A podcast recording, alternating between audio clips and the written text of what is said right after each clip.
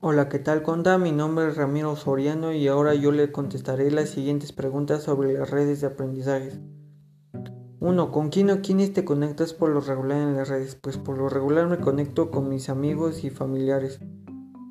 2. Menciona cómo pueden aprovechar las redes para apoyar su propio aprendizaje.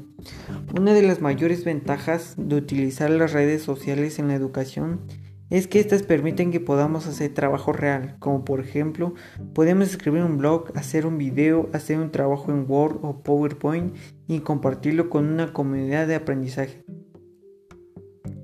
3. Enlista tres herramientas tecnológicas que se pueden utilizar para crear una red de aprendizaje. Primero es el Office 365, segundo es el Google Apps for Education y tercero WordPress. 4. ¿Cuáles son las redes que más utilizan o les agrada por el contenido y que podemos utilizar los profesores para apoyar su aprendizaje?